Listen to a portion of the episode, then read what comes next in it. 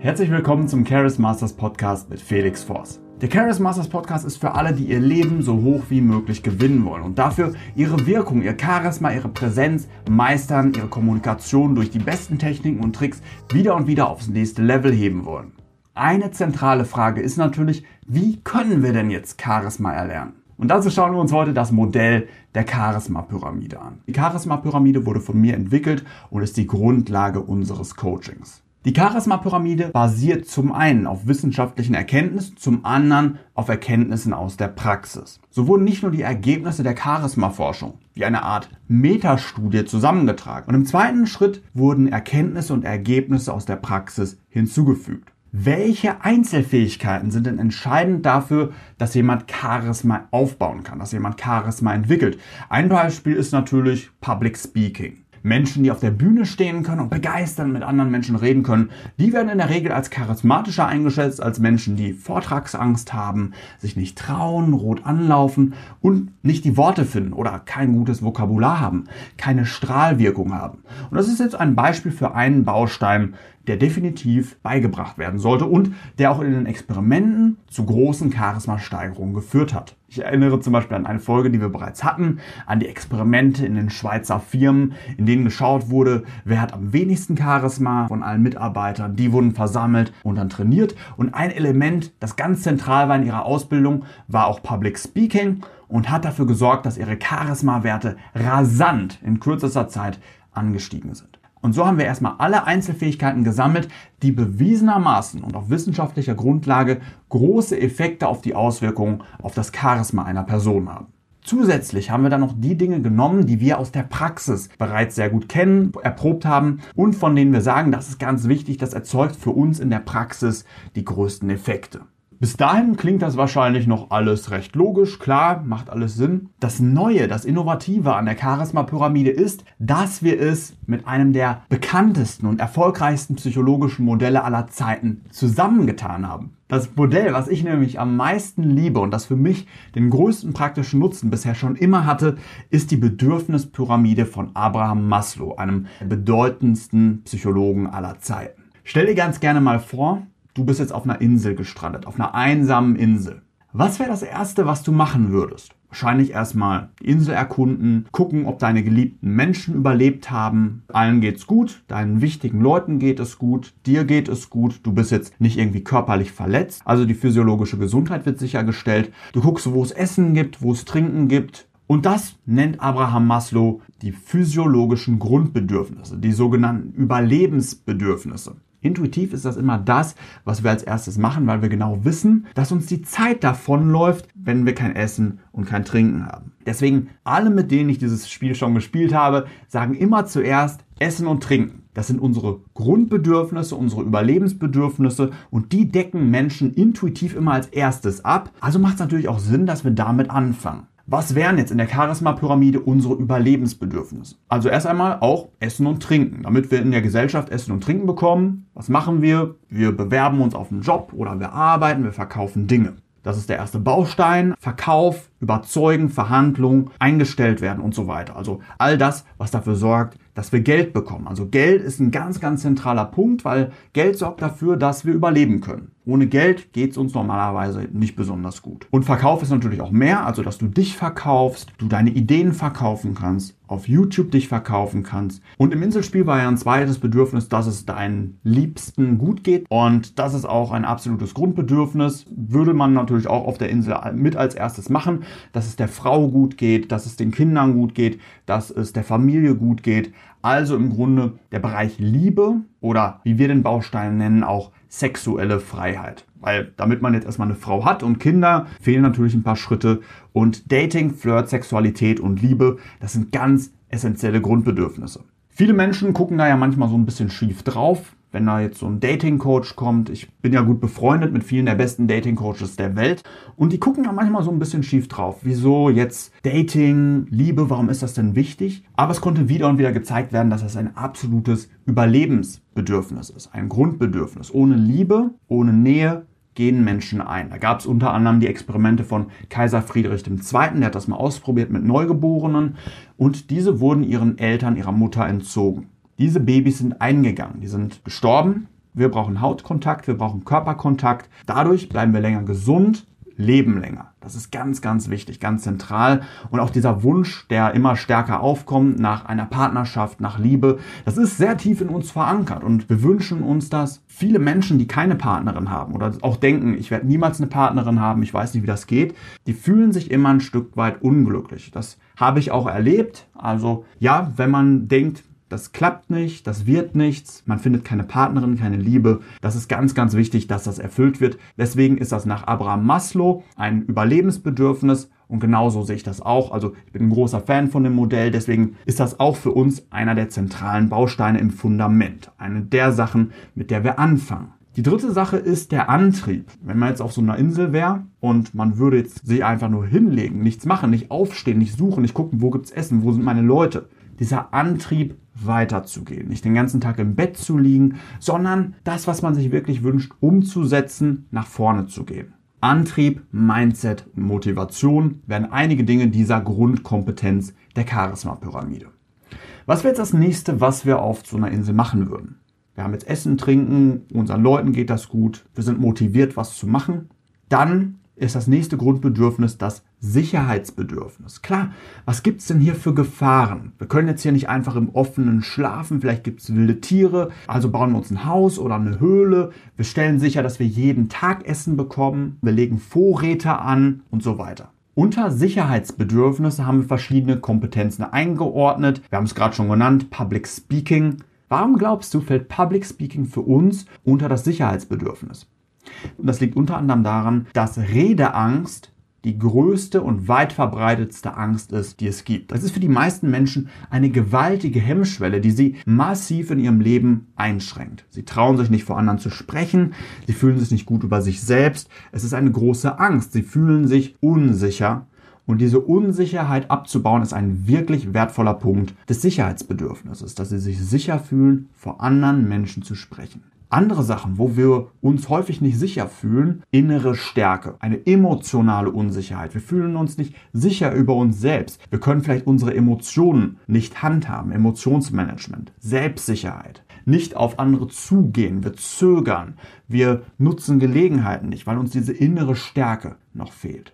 Ansonsten, wenn andere mit uns umspringen im Beruf, wenn da Konflikte auftauchen, das ist ja auch ein Sicherheitsbedürfnis. Wir fühlen uns unsicher, wenn uns jemand schikaniert, wenn uns jemand Dinge sagt, auf die wir nicht wissen, wie wir darauf reagieren sollen. Also Schlagfertigkeit, Manipulation, schwarze Rhetorik, Konfliktmanagement. Das sind alles Kernkompetenzen des Charismas, die, wenn wir sie beherrschen, fühlen wir uns sicherer können besser mit anderen Menschen umgehen und wirken auch gleichzeitig charismatischer auf andere. Das gilt für alle Elemente der Charisma-Pyramide, weil wenn wir einmal erlernt haben, wie das geht, wie wir Public Speaking machen, wie wir eine Partnerin finden, wie wir verkaufen, wie wir unaufhaltsam werden, wie wir schlagfertiger werden, dann werden daraus Mechanismen, die wir immer anwenden können. Wir können anderen dadurch auch ein besseres Gefühl geben. Sobald du weißt, wie du verkaufst, gibst du deinen Kunden ein besseres Gefühl. Sie kaufen lieber und nichts ist uncharismatischer als ein Verkäufer, der nicht weiß, wie man verkauft. Die charismatischsten Menschen sind ja auch die, die anderen vormachen, wie es geht, die andere inspirieren, die ihnen zeigen, so wird's richtig gemacht. Ich denke zum Beispiel jetzt an Verkaufsmaschinen wie Dirk Kräuter. Da sagen die Leute, ich möchte genauso verkaufen wie Dirk Kräuter. Er ist eine wahre Verkaufsmaschine. Und weil Dirk Kräuter diese Kernkompetenz so weit gemacht gemeistert hat, ist er für andere charismatisch. Genauso wie zum Beispiel Russell Brand im Bereich sexuelle Freiheit. Leute sagen, ich möchte genauso flirten können wie Russell Brand oder James Bond. Also sie haben eine Einzelfähigkeit, Kompetenz so weit gemeistert, dass andere sagen, wow, das möchte ich auch können. Oder ein Mindset wie Tony Robbins, Unaufhaltsamkeit, immer weitergehen, jeden Tag alles geben.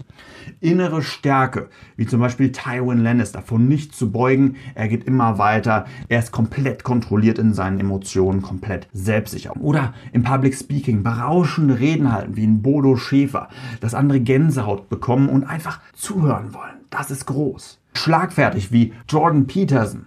Ne, das sind alles Kompetenzen, die dafür sorgen, dass andere sagen, wow, das möchte ich auch können. Und das waren erst die ersten zwei Ebenen. Das ist erst das Fundament. Das wirklich Große, das fängt jetzt erst an. Zurück auf die Insel. Du hast Essen, Trinken, Partnerin, du fühlst dich sicher. Was ist das nächste? Das nächste, was wir dann machen, ist, wir suchen den Austausch mit anderen Menschen, wir versammeln uns ums Lagerfeuer, tauschen uns aus, Wenn uns Menschen fehlen, dann bekommen manchmal Gegenstände, Pflanzen oder andere Dinge eine gewaltige Bedeutung, weil für uns soziale Kontakte so unglaublich wichtig sind. Es dauert natürlich viel länger als jetzt, wenn wir kein Essen oder Trinken haben, aber irgendwann kommen wir an den Punkt, an dem wir unseren Verstand verlieren, wenn wir nicht von Menschen umgeben sind.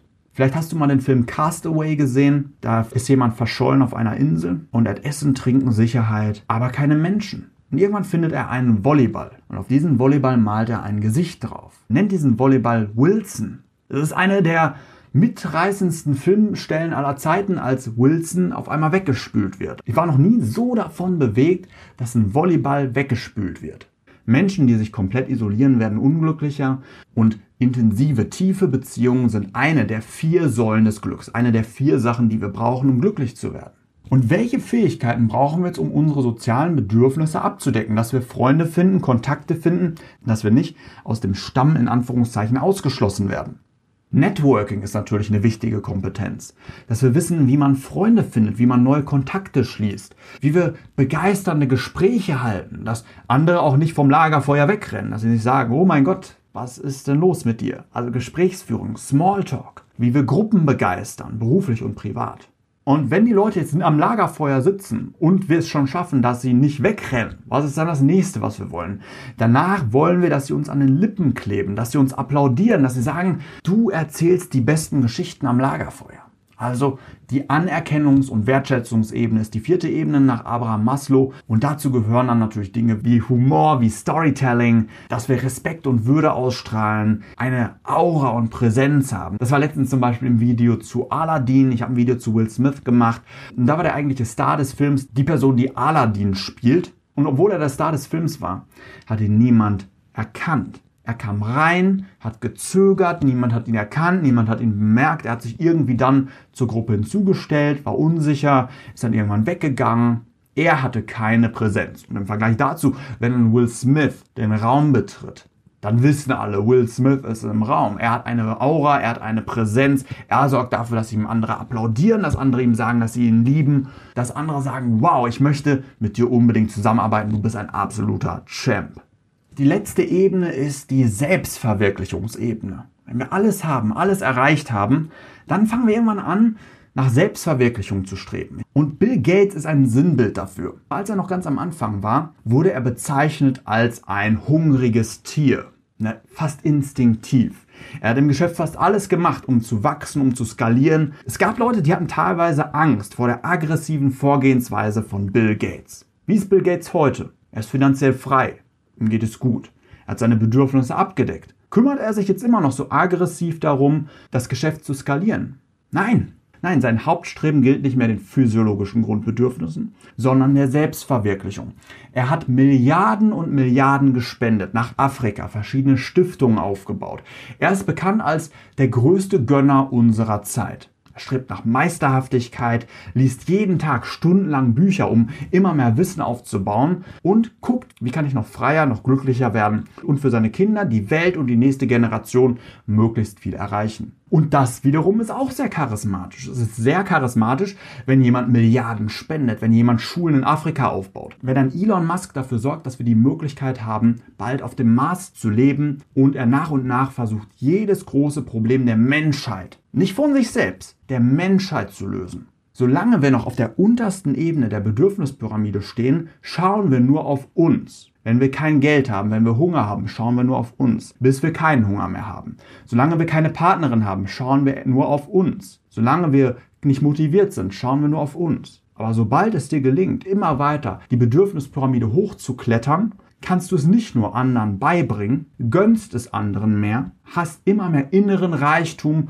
und andere werden dich als immer charismatischer wahrnehmen. Und das ist mein Modell der Charisma-Pyramide, nach der ich erfolgreich Menschen charismatischer und erfolgreicher mache. Es ist ein diagnostisches Mittel. Du kannst gerne mal in die Beschreibung gucken und dir die Charisma-Pyramide anschauen und einfach mal schauen, an welchem Punkt bin ich. Was ist gerade für mich der Punkt, auf den ich schaue? ist es gerade für mich das Wichtigste, mehr Geld zu machen oder eine Partnerin zu finden, weil meine physiologischen Grundbedürfnisse noch nicht erfüllt sind? Oder fühle ich mich auf der Arbeit noch nicht sicher? Dann schaust du vielleicht auf Schlagfertigkeit oder Manipulation oder innere Stärke. Sind meine sozialen Bedürfnisse noch nicht so erfüllt? Habe ich noch nicht die Freunde, die ich gerne hätte? Begeisternde Gespräche, Gesprächsführung, Smalltalk. Würde ich Leute gerne mal zum Lachen bringen oder mehr Lob bekommen, dass andere mich respektieren und wertschätzen? Oder Du sagst, das habe ich alles schon, ich möchte jetzt einfach meistern, ich möchte jetzt Charisma meistern, ich möchte eine Fähigkeit meistern, ich möchte auf dieser Welt einen so großen Fußabdruck wie möglich hinterlassen. Also die Charisma-Pyramide ist ein wissenschaftliches Werkzeug, das auf hunderten Studien basiert, auf praktischen Erkenntnissen und eine Systematik darstellt, mit der wir bewiesenermaßen unser eigenes Charisma